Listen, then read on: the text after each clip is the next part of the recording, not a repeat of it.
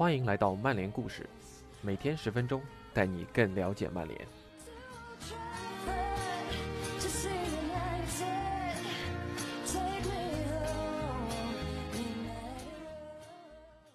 今天的这篇文章由安迪·米 n 大叔撰写，发表于二零一七年五月的《四四二》杂志。虽然快过去三年了，但博格巴的问题似乎仍然没有得到解决。那到底是什么原因让博格巴总是备受争议？他身上到底背负着多大的责任？那希望今天的故事能够给你一些启示。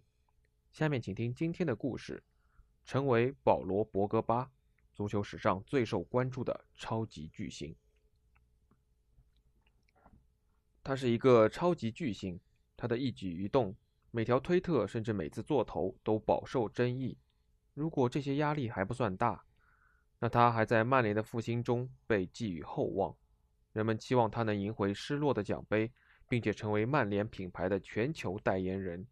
他能做到吗？时间会告诉我们。当电视镜头拉近，对准这位年轻的巨星时，房间里一片寂静。记者问道：“好吧，保罗，二比零的胜利，你对此有何反应？”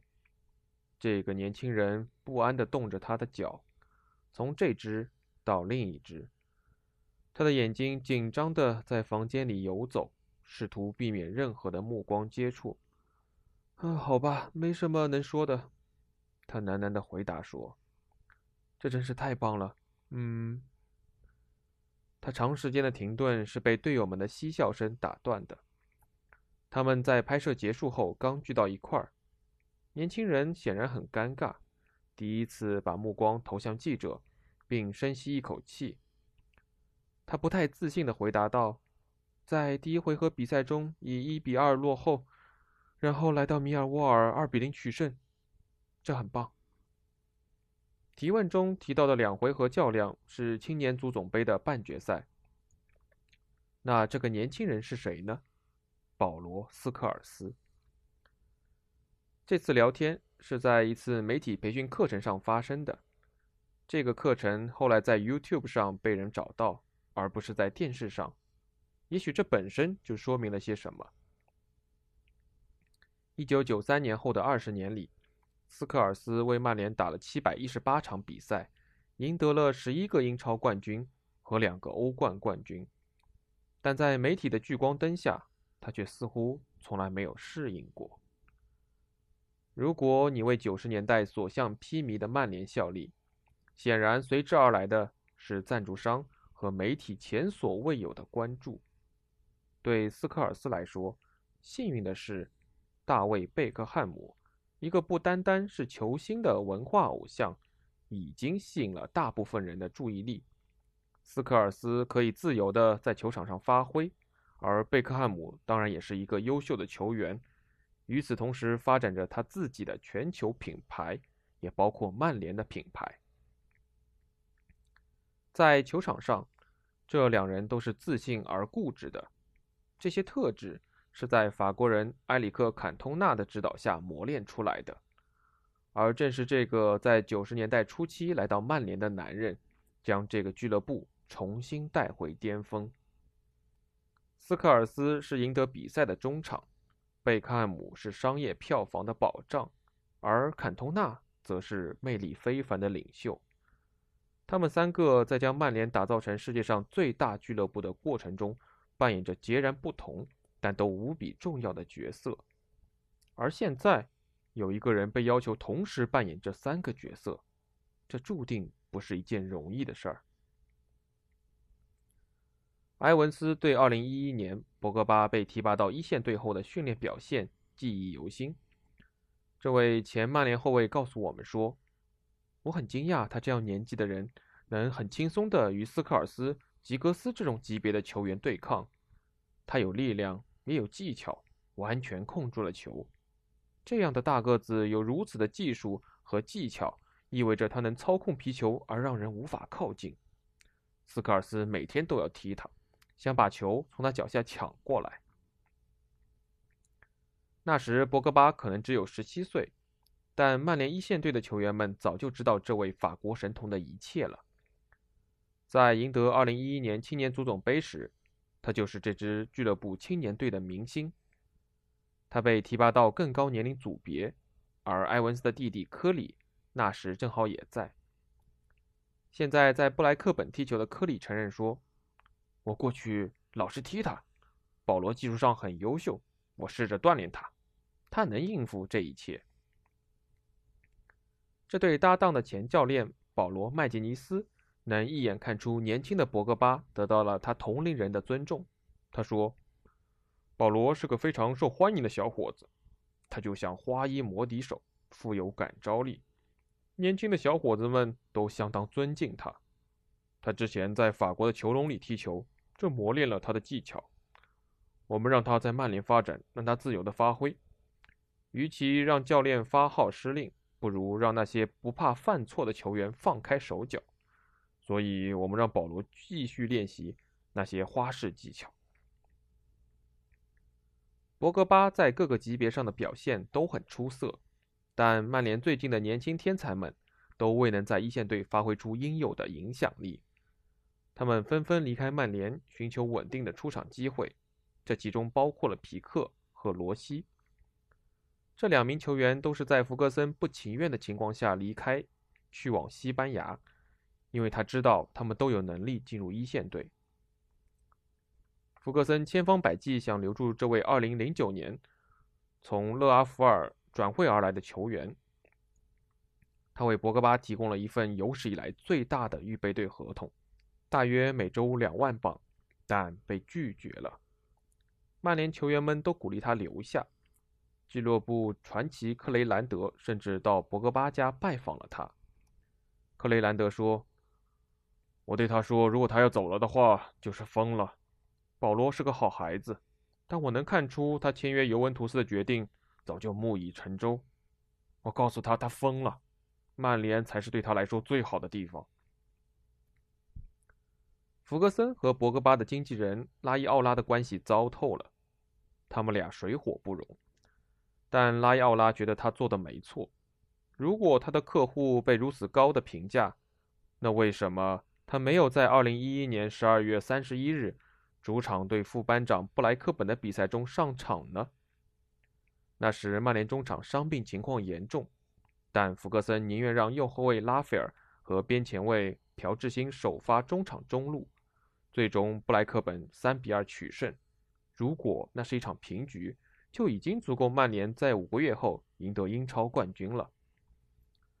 博格巴之后在谈到离开曼联时说：“这真的对我来说是个非常非常艰难的时刻，因为我深爱着曼彻斯特，我是个曼彻斯特人。”曼联的首席执行官艾德伍德沃德后来解释说：“我没有参与这笔交易，但从我听说的情况来看，生米早就煮成了熟饭。我不确定我们能否做些什么来改变这种情况。事已至此。”之后，博格巴的合同到期，他于2012年自由转会尤文图斯。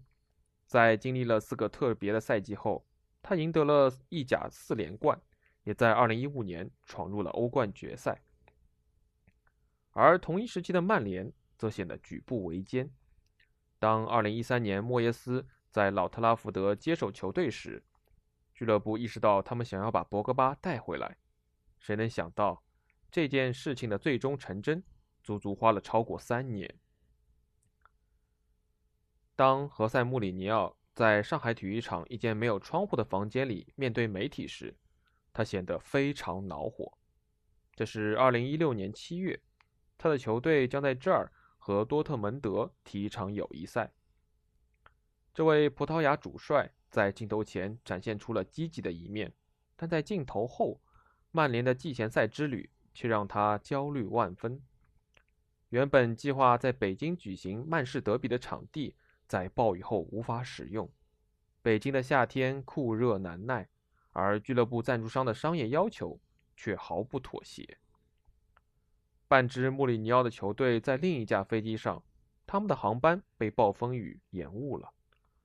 球员们在按照范加尔的战术踢了两年后，穆里尼奥不得不重新训练他的球员，让他们在球场上跑起来。但穆里尼奥也从他的新雇主那儿得到了他想要的。他对蜂拥而至的媒体说：“我想要四名球员，我给了他们一些选项。我们已经完成了百分之七十五的工作，带来了伊布、姆希塔良和巴伊。在八月十三号之前，我们只剩下百分之二十五需要去做的。这百分之二十五指的就是博格巴。”但首当其冲，他们需要和博格巴的百分之十先生拉伊奥拉达成交易。尽管英国脱欧后英镑贬值，但穆里尼奥知道，以创纪录的转会费从尤文图斯签下博格巴的谈判已经进入了冲刺阶段。他同样知道，伍德沃德如此努力促成这桩交易，以至于推迟了他抵达中国的时间，并且取消了在北京与英国记者的一场新闻发布会。这也意味着。他只会飞到中国待一个晚上。当伍德沃德精疲力尽地赶到曼联下榻的酒店大堂时，他的球员们在与曼城的德比大战因故取消后早就休息了。绝杀！盯着伍德沃德看的克雷兰德大喊道，笑容洋溢在他的脸上。而在尤文图斯的更衣室内，只有震惊。这支此时比曼联更具冠军相的球队。他们的球员原本相信博格巴会留守都灵，和他们一起为了夺取2016至17赛季欧冠冠军而努力。但俱乐部内的另一些人则更谨慎，他们知道巴塞罗那、皇马和两个曼彻斯特的俱乐部过去一年中都对博格巴展现出了浓厚的兴趣，而俱乐部的高级官员预感他会选择皇马。曼联也觉察到了同样的苗头。博格巴向他的朋友，同样也是尤文队友的埃弗拉求助。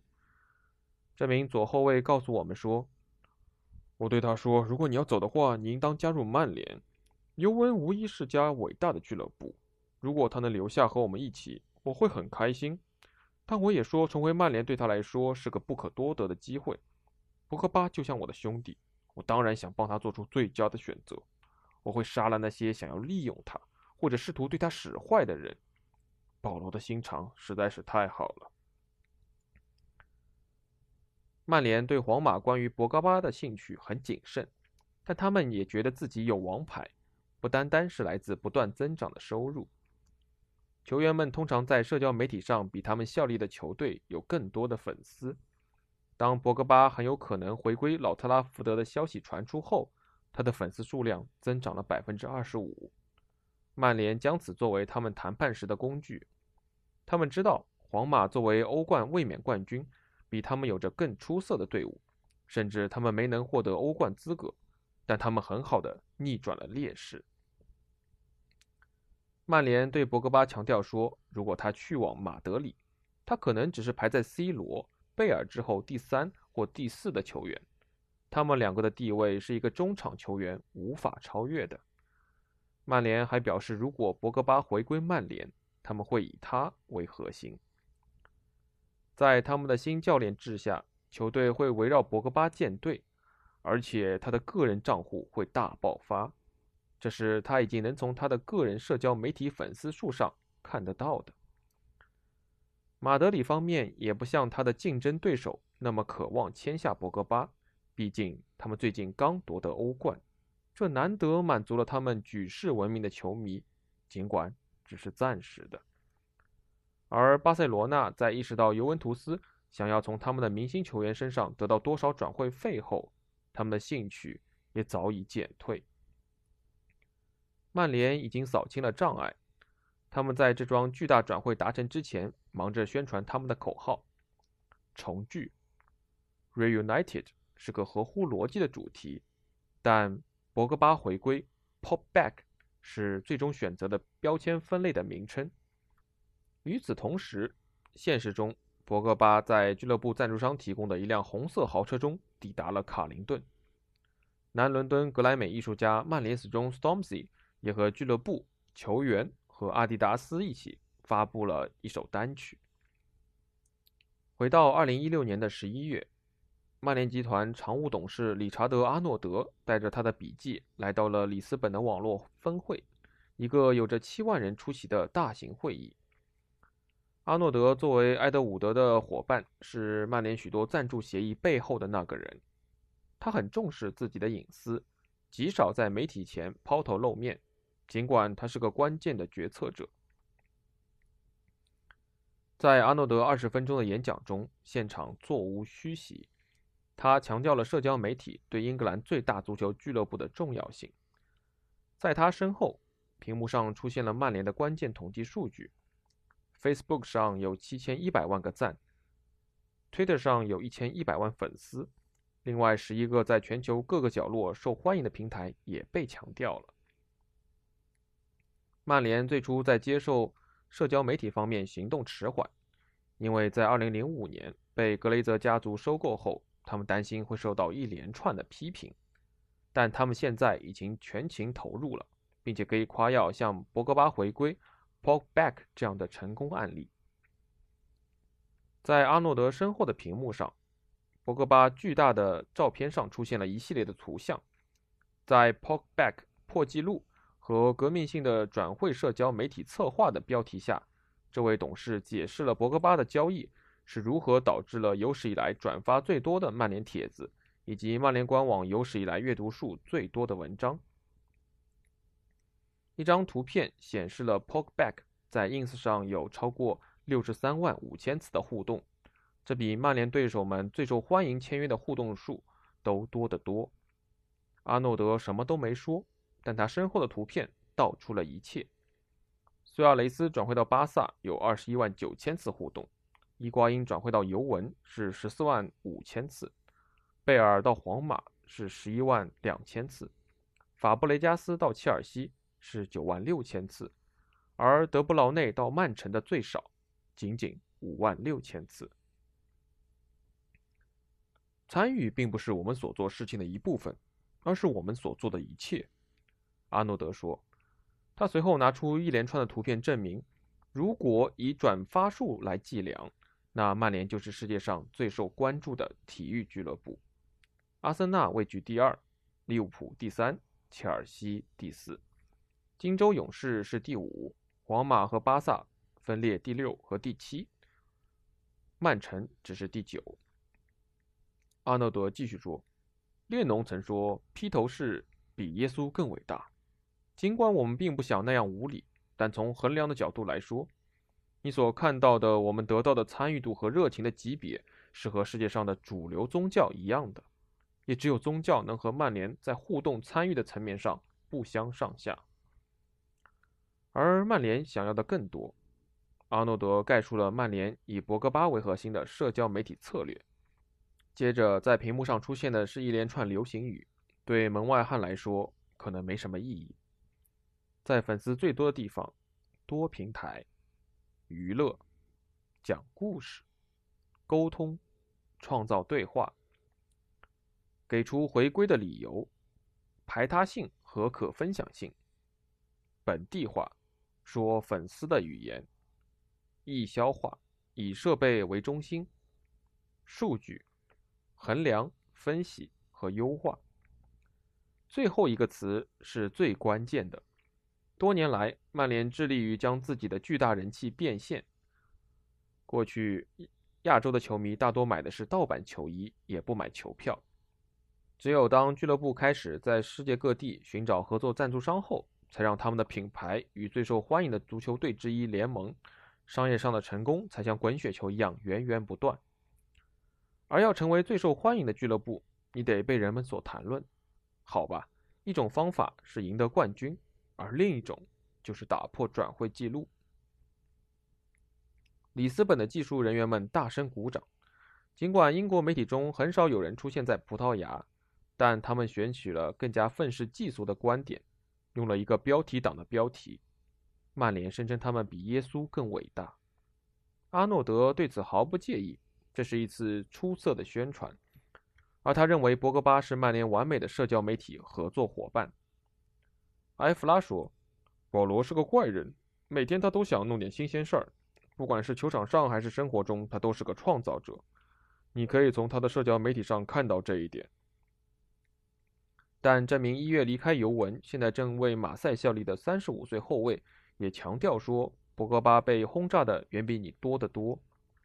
如果他有场比赛踢得不好，人们就会批评他在社交媒体上的所作所为或者他的发型，但他是不会就此改变的。他为自己而想，也为自己而做。我不希望他的形象是出现在他的球技之前，尽管我并不担心这会发生，但我害怕其他人会希望如此。那么他们就能批评他，就像当年他们对贝克汉姆那样。曼联在2016至17赛季英超最终排名第六，甚至没能获得欧冠资格。但他们的形象持续飙升，这在某种程度上要归功于博格巴。2017年1月15日，曼联在英超对战利物浦。当博格巴的 emoji 图像出现在老特拉福德的电子广告牌时，他的个人品牌达到了一个全新的高度。博格巴把他名字的首字母刮到头发上，染成金色，以纪念这一刻。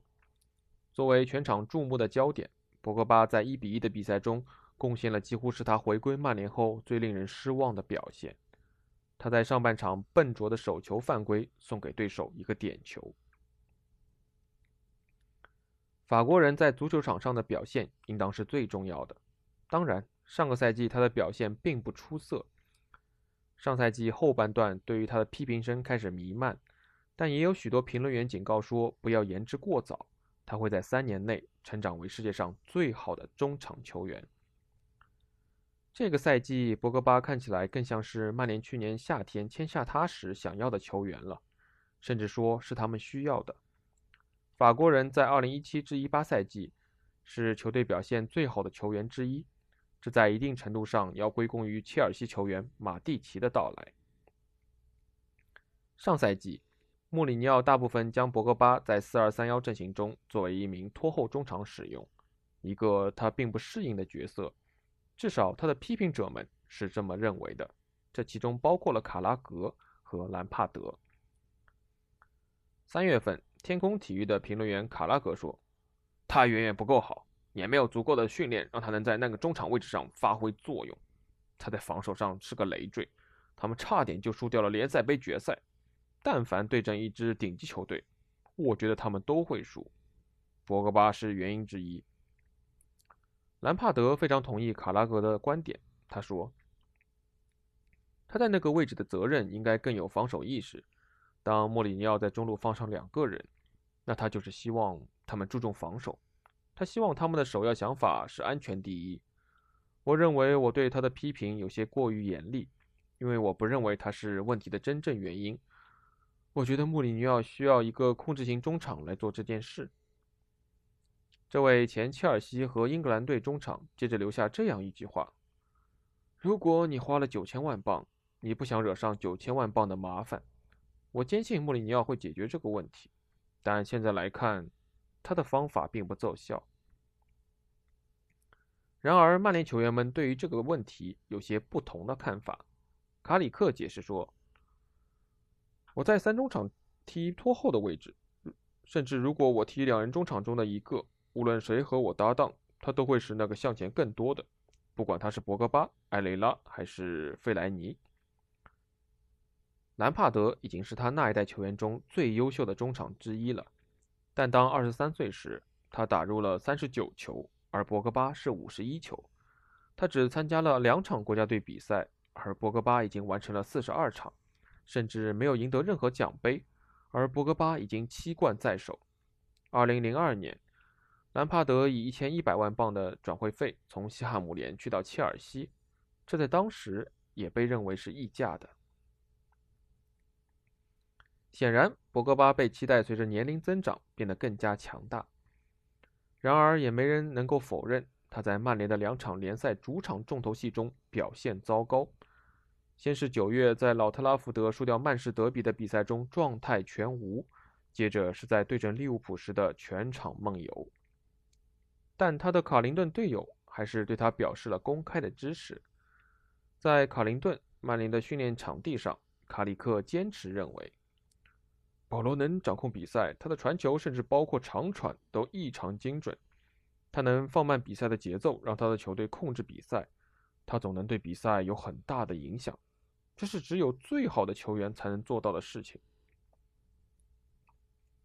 每场主场比赛，曼联球迷们都会举着带有“年轻、天赋、回归”字眼的博格巴头像图片。尽管他还没能像伊布那样有以他为主题的看台助威歌曲，在八至十六岁的年龄组，带有博格巴名字的 T 恤，在曼联纪念品商店是卖的最好的。青少年们热爱他的舞蹈、他的花活、闪耀和态度。二零一五年离开曼联，现在为西布朗效力的埃文斯说：“如果说沉迷社交媒体是保罗的恶习，那真不是个事儿。其他小伙子在干的事情比他糟得多。最重要的是，他得在场上踢好。现在他的表现时好时坏，但他还很年轻。”埃弗拉对他前队友表示赞同，他说：“人们会批评保罗，他们看到他在 ins 上传了一段视频后会说。”为什么你要做这些？你应该训练啊！但上传视频只要花一分钟。我认为他可能心血来潮，然后就那么做了。他把压力放在自己身上，但他能处理好这些。他对赞助商也很满意，他必须确保他们不会过多干涉他的职业生涯。我不觉得年轻时的我能够既玩转社交媒体又能踢好球，但保罗在这方面做得很好，他展示出了他的成熟。在社交媒体这个领域，成熟起来的博格巴有资格给他的派特叔叔埃弗拉一些建议。而现在，埃弗拉可能已经是这个平台上最具娱乐性的球员了。埃弗拉解释说：“保罗就是那个推动我加入 ins 的人。之前我看费迪南德在玩 Twitter，其他球员在和成千上万的粉丝们交流，但这但这一切都让我很困惑。”我曾经认为这些都是垃圾，但之后保罗和我谈起 ins，我也开始发一到两张照片。慢慢的，我也真的开始喜欢上他。要想在任何领域的最高水准取得成功，强烈的个性都是关键因素。卡里克就认为博格巴拥有这种特质，他是曼联奋起重新成为这个星球上最好球队过程中的宝贵财富。就像伊布一样，保罗非常自信，他对自己很有信心。然后这会对那些缺少经验的球员产生影响。我们的更衣室内已经有段时间没有这种类型的角色了，这不是谁都能做到的。你得做你自己，我就没法变成我不是的那种人。人们可能只会看到这小伙子老是在换发型，而在我看来，他就是个球员。我看到的是他作为一名球员每天来训练。加练的相当刻苦，他就是一个爱踢球的小伙子。你可以看到过去的有些球员，他们走在这条路上被围绕着他们的纷纷扰扰所困，他们的足球毁了。但我看到的是，足球对保罗来说还是最重要的，而且必须是，其他事情都得让路。随着赛季深入，他在成长，而且我确信他会变得越来越好。球迷杂志《United We Stand》问卡里克。三十五岁的他是否曾看到他的球员们听 Stormzy 的歌、拍 DAB 视频发到 ins 和 Twitter 上？而他是怎么想的？卡里克的回应很简单：对于这些东西来说，呃，我是太老了吗？时代变了，我对这些东西来说可能有点太老了。我二十二岁的时候也做过些让老球员们感到不快的事情。世界在前进，你得适应这些。博格巴更不用提，穆里尼奥在他们的第二个赛季将会受到更严厉的评判。罗伊坚不喜欢自拍，也不喜欢博格巴和他的同龄人所推崇的文化。1993年，当他作为一名中场来到老特拉福德时，他也打破了英国的转会费记录。他很快就取得了成功，因为他加入的是当时的联赛冠军，而不是一支经历了超过25年福格森统治后正在经历巨变的球队。埃弗拉在尤文图斯时被要求不要谈到博格巴，因为球迷认为是他推动博格巴加盟曼联的。他补充说：“他头顶上的巨大价格标签对他来说很难。我也已经跟他说过这个了。人们期盼发生奇迹，因为他花了那么多钱。他们会因为他没能进匪夷所思的进球就批评他。但保罗本来就不是个每个赛季能进三十个球的球员。”博格巴的进球和助攻趋于稳定，自从成为尤文图斯一线队成员以来，他在一三一四赛季贡献九球十六助，在一四一五赛季贡献十球十一助，而在一五一六赛季则是十球十三助。他在一六一七赛季的贡献变少，只有九球六助，但其中一个进球就是在欧联杯决赛中对阿贾克斯的首开纪录。在一七一八赛季英超联赛的头四场比赛中，他已经贡献两球。差一点就是三球，要不是他的队友拉什福德面对斯托克城时头球偏出的话。最令曼联球迷欣喜的是，这个二十四岁法国人的全能表现，在他们进入英超赛程后越发出色。埃弗拉说道：“有时候我挺担心他的，毕竟他还这么年轻，过多的压力会让你在比赛中束手束脚。保罗是得放开了踢，去享受比赛，去微笑的人，那时他才能火力全开。”掌控一支球队并成为领袖需要经验，但他在他这个年纪已经非常成熟了。他和年轻球员们交流，也很尊重年长的球员。他渴望学习，在更衣室他是个好队员，在那儿他很认真，但也能带给我们许多微笑。保罗是个快乐的家伙，我们得感恩，我们每天是在赚钱踢球啊，不是吗？埃弗拉也认为博格巴在进步。保罗正在努力工作，变得更稳定，成为想要赢得一切的赢球机器。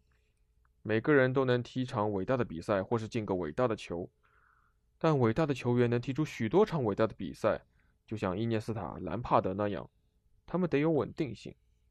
我认为保罗也能达到这一水准，尽管他和他们不太一样。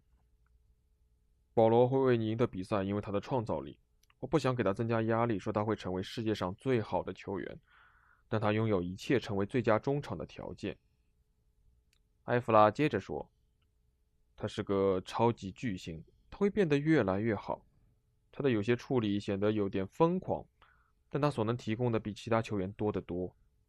他的技术意味着他能操控皮球，他的触球完美，再加上他的速度和力量。除了运用他的大脑在正确时间传出正确的球，他还需要什么吗？好吧。”再多几个进球总没什么坏处，更别说战术上的灵活性了。毕竟，如果你在一个球员身上花了九千万镑，你希望他能不止在一个角色和一个体系中表现出色。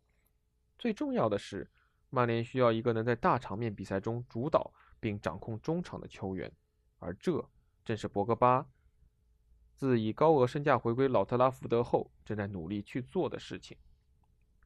如果说要达到球场上要求的水准，已经是任务艰巨了，但你要知道，这可只是博格巴所要承担责任的三分之一。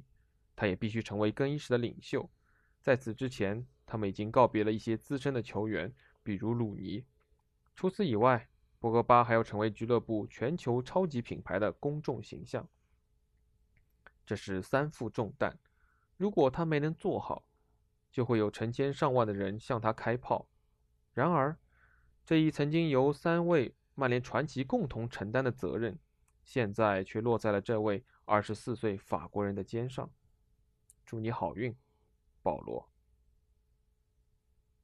以上就是今天的故事分享，感谢您的收听。